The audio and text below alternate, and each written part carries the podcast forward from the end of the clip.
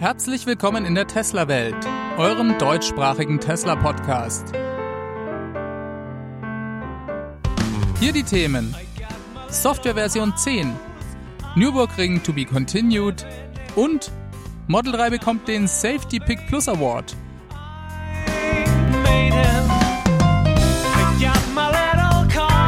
Mein Name ist David und dies ist die 83. Folge.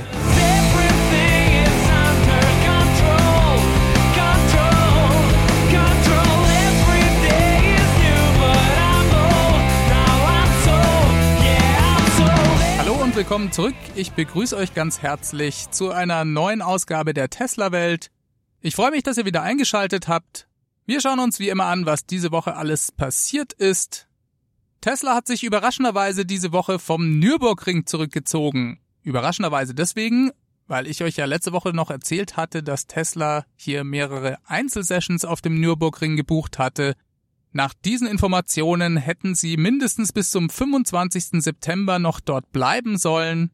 Jetzt weiß ich nicht genau, ob es an meinen Informationen lag, die falsch waren. Wenn ich mich recht entsinne, kamen die sogar von der Automotor Sport. Aber vielleicht hat Tesla hier frühzeitig einfach eine Pause eingelegt. Über den Tesla Twitter-Account kam die Meldung, dass man jetzt erstmal Deutschland und dem Nürburgring den Rücken kehre die bei den Fahrten erhobenen Daten hätten ergeben, dass das Model S mit Plaid Powertrain eine Zeit von 7 Minuten und 20 Sekunden auf der Nordschleife erreichen kann. Erreichen kann deswegen, weil man, um offizielle Rundenzeiten bekannt geben zu dürfen, vermutlich einen extra Slot für einen offiziellen Rekordversuch am Nürburgring hätte anmelden müssen. Tesla werde aber im nächsten Monat schon auf den Nürburgring zurückkehren und dann mit ein paar Verbesserungen eine Zeit von 7 Minuten und 5 Sekunden schaffen können. Das wäre selbstverständlich spektakulär. Ihr seht, die Nürburgring-Saga von Tesla geht also demnächst weiter. Das ist mal wieder ganz großartiges Marketing von Tesla. Porsche hatte ja im Vorfeld der Taycan-Vorstellung eine Rundenzeit auf dem Nürburgring veröffentlicht.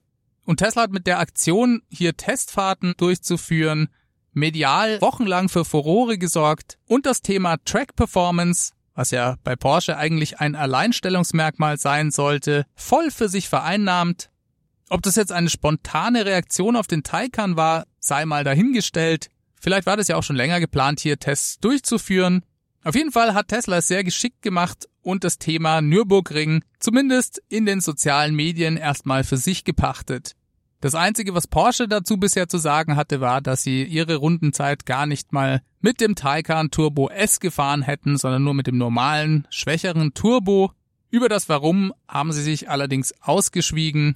So, jetzt ist Tesla also vom Nürburgring erstmal weg. Damit sie nicht so schnell in Vergessenheit geraten, haben sie noch ein kleines Präsent hinterlassen. Und zwar gibt's ab jetzt einen permanent installierten Supercharger im Nürburgring. Auch das finde ich wirklich grandios. Der absolute Streckenrekord für die Nordschleife liegt übrigens bei 6 Minuten und 44 Sekunden. Jemand fragte Elon auf Twitter, ob denn der Next Generation Roadster diesen Streckenrekord schlagen könnte. Und Elon antwortete nur auf jeden Fall. Wir werden sehen, wie das weitergeht. Nächsten Monat gibt's also mehr davon. Das Model 3 ist Nummer 1 in den Niederlanden.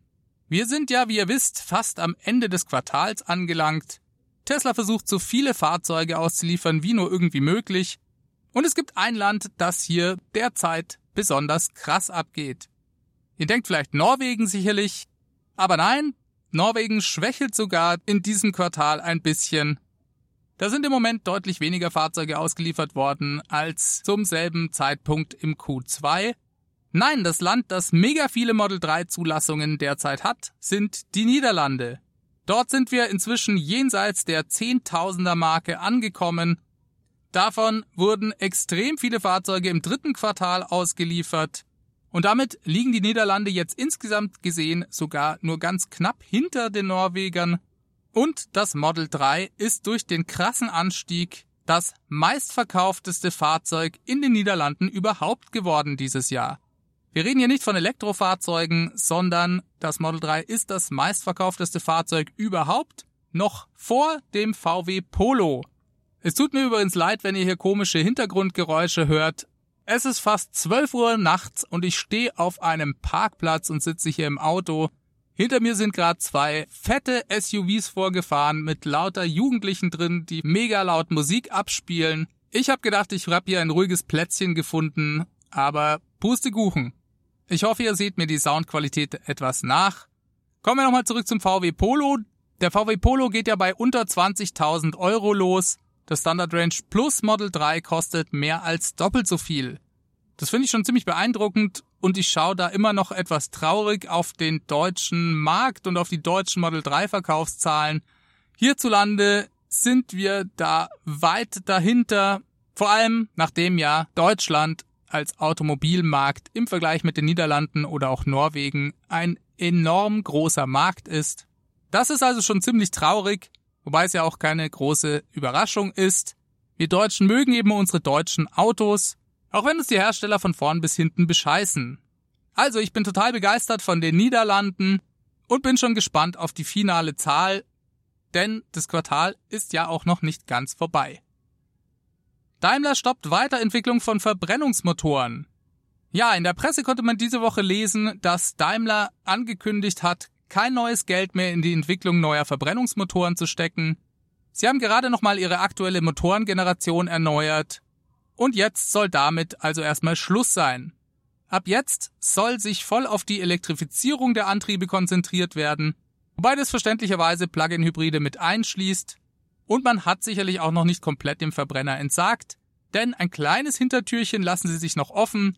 Eventuell werde man in Zukunft wieder Neuentwicklungen anstreben, Offiziell ist es also nur eine Pause, wobei ich das schon relativ bezeichnend finde. Elon hat Daimler im Übrigen mit einem Tweet gratuliert. Er schrieb, der elektrische Antrieb ist die Zukunft. Herzlichen Glückwunsch an Daimler. Und der Twitter-Account von Mercedes-Benz antwortete darauf und schrieb, auf eine nachhaltige Zukunft.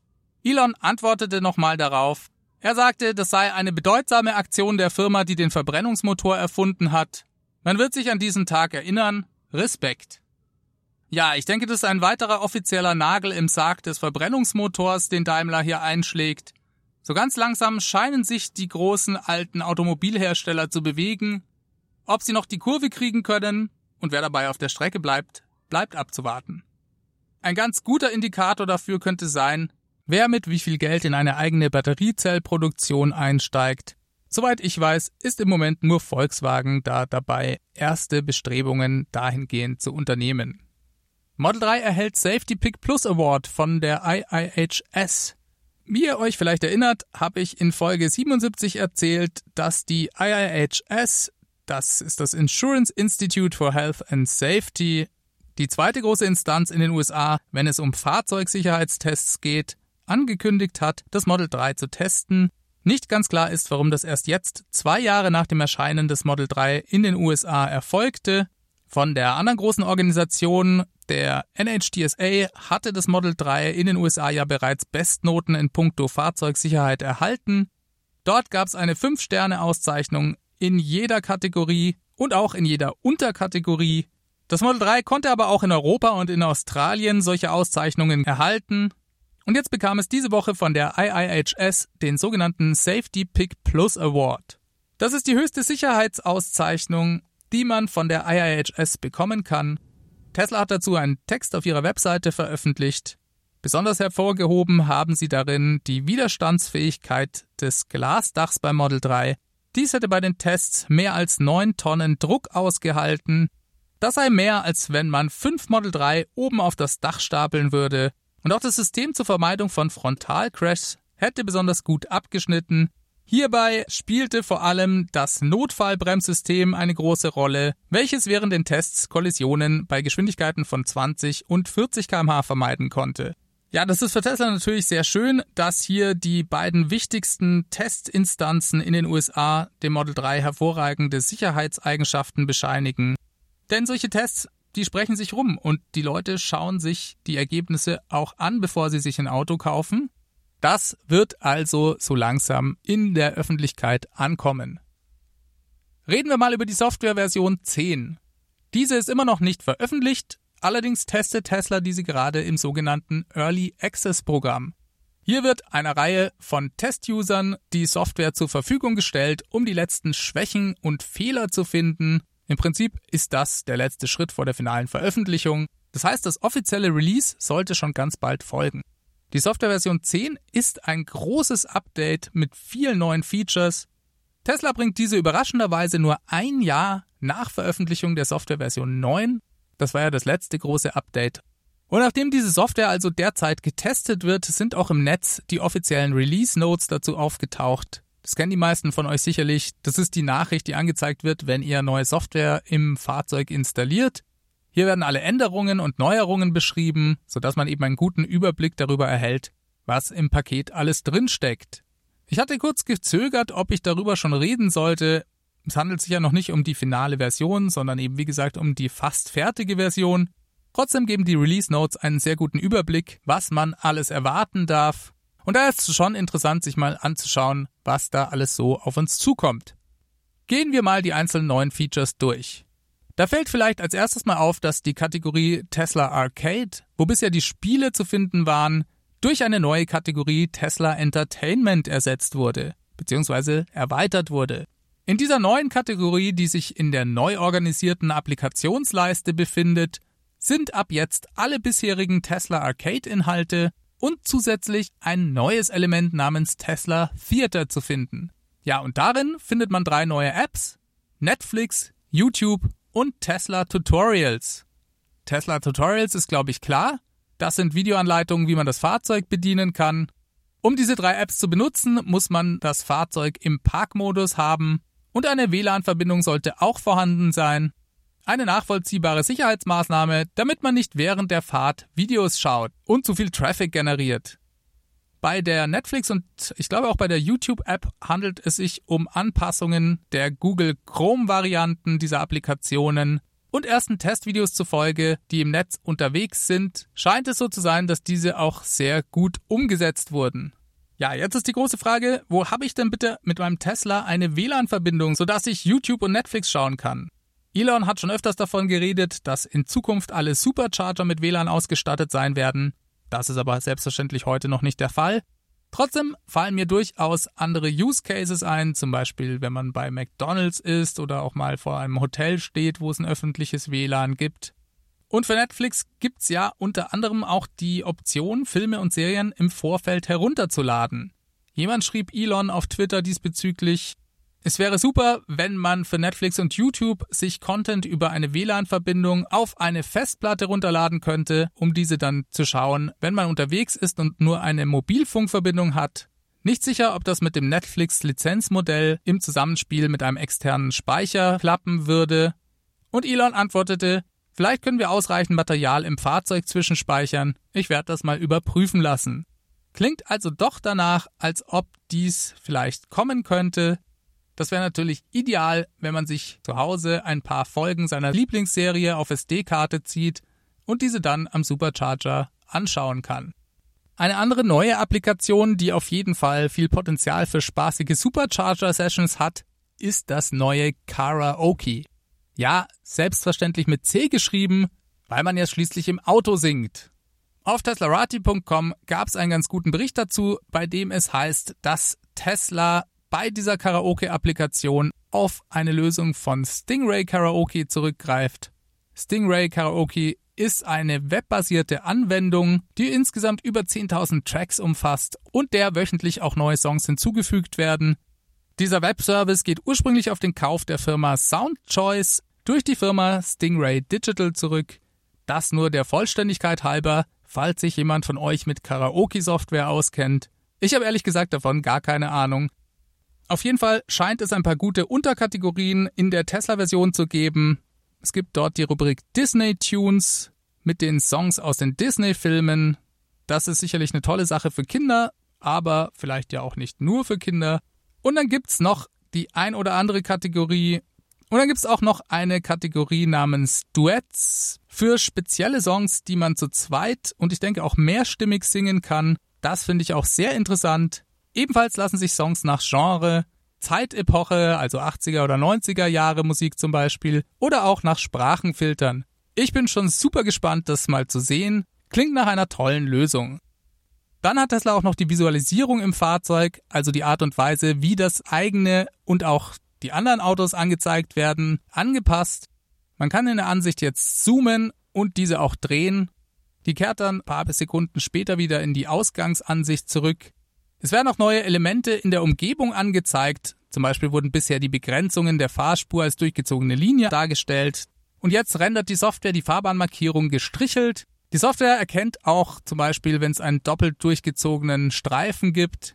Außerdem werden Fahrzeuge angezeigt, die nicht nur auf der nebenliegenden Spur fahren, sondern man hat auch einen Überblick über Spuren, die weiter entfernt sind. Das Fahrzeug hat also ein deutlich erweitertes Sichtfeld, was jetzt fürs Fahren nicht wirklich relevant ist. Aber es geht hier meines Erachtens mehr ums Vertrauen in die Technik, weil man eben dadurch weiß, wenn das Auto ein Fahrzeug erkannt hat und sieht. Es wird jetzt zum Beispiel auch dargestellt, wenn ein Auto an einer Kreuzung abbiegt. Und auch die Art der Fahrzeuge wird nochmal verfeinert angezeigt. Das heißt, es werden Busse erkannt, es werden auch SUVs als solche dargestellt. Hier hat sich also jede Menge getan. Etwas anderes, was sich auch noch geändert hat, betrifft den automatischen Spurwechsel im Rahmen von Navigate on Autopilot. Hier wird, bevor der Spurwechsel stattfindet, angezeigt, wo man denn in der Nebenspur ankommen wird. Dafür wird die parallele Spur, auf die das Auto wechseln will, blau hinterlegt und es gibt ein weißes Feld, das darstellt, wo das Auto eben hinfahren wird. So, dann gibt's noch ein neues Computerspiel namens Cuphead. Das ist ein Jump'n'Run, was sich, was den Look angeht, auf Cartoons aus den 30er Jahren stützt und laut Tesla vor allem sich durch großartige Boss-Battles auszeichnet.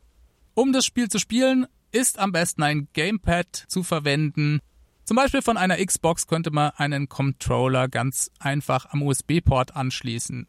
Zwei weitere neue Features, die in die Kategorie Spaß oder Entertainment fallen, sind die Optionen Hungry oder Lucky im Navigationssystem.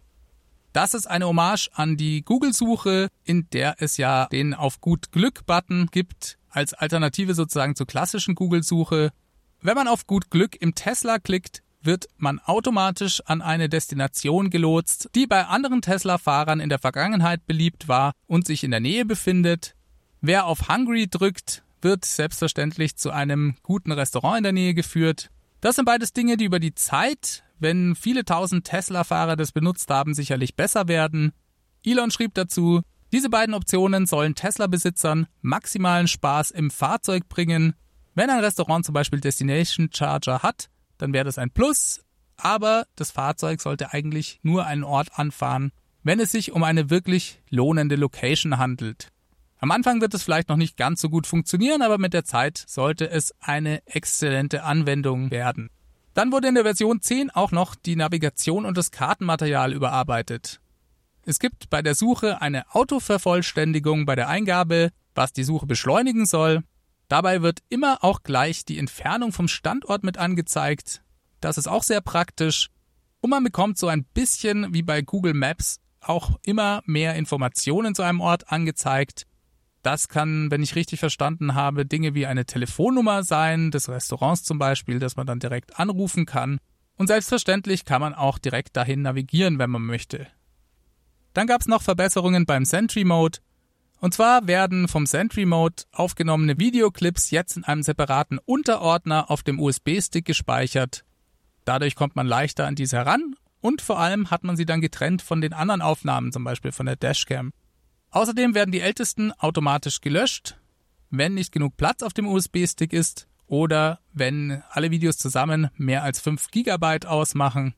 Das sind zwei sehr simple Neuerungen, die aber durchaus viel bringen Bisher war es so, dass Sentry Mode, wenn das USB-Laufwerk voll war, einfach aufgehört hat aufzuzeichnen. Dann musste man händisch die Dateien extra löschen. Mit der Version 10 der Software braucht man sich jetzt einfach darum nicht mehr zu kümmern. Dann gibt's noch einen Modus, der heißt Joe Mode. In diesem werden sämtliche Geräusche, zum Beispiel wenn Autopilot sich meldet oder irgendwelche Warngeräusche kommen, in der Lautstärke reduziert. Das kam direkt auf Anfrage eines Users auf Twitter zustande, der um so eine Funktion gebeten hatte, damit seine Kinder besser auf dem Rücksitz schlafen können. Dadurch kommt auch der Name zustande, denn der Nutzer hieß anscheinend Joe. Tesla schreibt hier in den Release Notes, die leiseren Warngeräusche informieren auch weiterhin den Fahrer in effizienter, aber eben unaufdringlicher Art und Weise und stören damit nicht die anderen Passagiere im Fahrzeug, in Klammern zum Beispiel Joes Kinder. So, und dann gab es noch ein paar kleinere Dinge, wie zum Beispiel, dass man bei den Software-Updates jetzt immer schon direkt angezeigt bekommt, welche Version man gerade herunterlädt. Man bekommt auch genauere Infos, inwieweit die Installation von neuen Software-Updates, wenn man sie ausführt, fertig sein wird. Ich denke, man wird noch viele andere so kleine Änderungen finden können.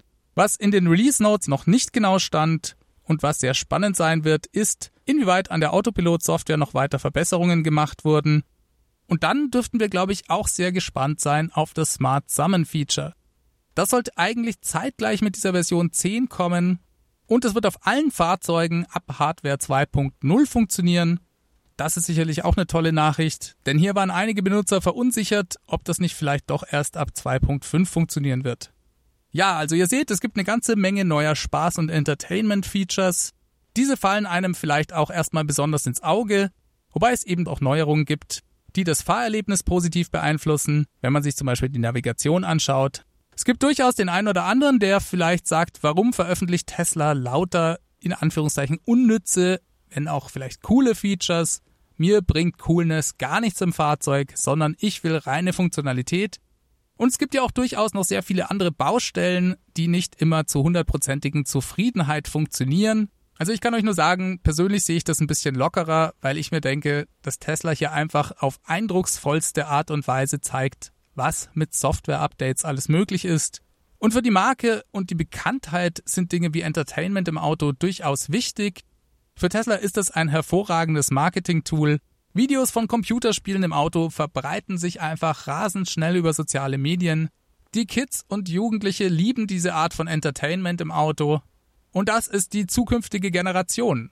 Und ich denke, für Tesla als Marke ist das schon sehr, sehr wichtig, weil sie damit gerade einen neuen Standard setzen, was ein Auto alles können sollte. Und ich könnte mir auch vorstellen, dass es genau das ist, was Tesla oder das Model 3 zum nächsten iPhone macht. Ich verstehe schon diese Argumentation, dass dadurch eventuell Ressourcen verschwendet werden, die man doch besser in die Perfektionierung von Autopilot investieren sollte. Aber ich bin persönlich der Meinung, dass es durchaus sinnvoll ist, dass Tesla ja versucht, beides zu tun. Tesla hat ja eben auch den Vorteil, dass sie im Gegensatz zu den anderen Automobilherstellern den ein oder anderen Bug nachträglich beheben können. Und dann gibt es eben Funktionen wie den Sentry Mode, der über die Zeit wächst und besser wird. Das ist einfach ein anderer Ansatz und da ist es auch gar nicht unbedingt immer notwendig, dass gleich beim ersten Release der perfekte Wurf gelingt. Und da muss man auch mal sehen, die anderen Hersteller, die können das alles gar nicht. Oder zumindest bisher noch nicht. Wenn da irgendeine Funktion nicht intuitiv umgesetzt wurde, naja, dann ist das eben so. Und dann kann ich mich den Rest der Zeit, in der ich das Auto fahre, darüber ärgern oder mich eben dran gewöhnen. Bei Tesla habe ich theoretisch die Möglichkeit, freundlich bei Elon Musk mal auf Twitter nachzufragen, ob er das ein oder andere Feature vielleicht ändern könnte. Und mit etwas Glück reagiert Tesla dann darauf. Ein gutes Beispiel dafür ist eben der eingeführte Joe Mode. Also, ich denke, auch wenn das ein oder andere Feature vielleicht nicht für jeden relevant ist, ist die Art und Weise, Software zu entwickeln, in jedem Fall zu bevorzugen. Es geht bei Tesla um Spaß. Ein Tesla, das ist eine Entertainment-Maschine, nicht nur einfach ein Auto. Die Fahrzeuge sind Computer auf Rädern, eine Spielekonsole, ein Kino, eine Karaoke-Maschine, was ihr wollt. Das erinnert mich immer wieder an ein Zitat von Elon, das hat er mal im Podcast von Joe Rogan gesagt, mein Podcast-Kollege Ryan McCaffrey, der den Ride the Lightning Podcast macht, der spielt das am Ende jeder Folge, weil Elon hier in genialer Weise zusammenfasst, worum es bei einem Tesla geht. Das kann ich euch jetzt natürlich nicht vorenthalten, deswegen hören wir uns das mal eben an. I mean, I think a Tesla is the most fun thing you could possibly buy ever. That's what it's meant to be. It's not exactly a car. It's actually a thing to maximize enjoyment. It's maximum fun. Ja, und ich denke, besser kann man das gar nicht sagen. Wir freuen uns auf die Version 10 und darauf, dass die Fahrzeuge nach dem Kauf wieder einmal ohne zusätzliche Kosten deutlich besser werden. So, damit sind wir diese Woche am Ende angelangt. Diese Folge wurde euch mit freundlicher Unterstützung des Tesla Owners Clubs Helvetia und der Stegmann GmbH präsentiert. Stegmann ist euer ultimativer Tesla Bodyshop für Süddeutschland Mehr Infos wie immer unter www.stegmann-lack.de. So, falls ihr Fragen oder Anregungen habt, könnt ihr euch gerne an dem Podcast beteiligen. Schickt mir einfach eine E-Mail an feedback@teslawelt.de oder ruft die Tesla Welt Hotline an. Das ist die 0211 9763 2363. Da freue ich mich immer über Nachrichten. Das finde ich super interessant. Ich bedanke mich bei allen, die den Podcast schon unterstützen. Ich habe eine Crowdfunding-Plattform, über die ihr das tun könnt. Das ist die Plattform Steady. Informationen darüber findet ihr auf www.teslawelt.de. Ansonsten freue ich mich auch immer über eure positiven Bewertungen auf iTunes. Falls ihr euch gerade einen Tesla kaufen wollt, lade ich euch ein, auch gerne meinen Referral-Code zu benutzen. Der Link dazu ist ts.la slash david 63148. Bleibt mir nur noch, euch eine gute Woche zu wünschen. Wir hören uns nächsten Mittwoch wieder. Macht es ganz gut. Bis dahin. Ciao, ciao.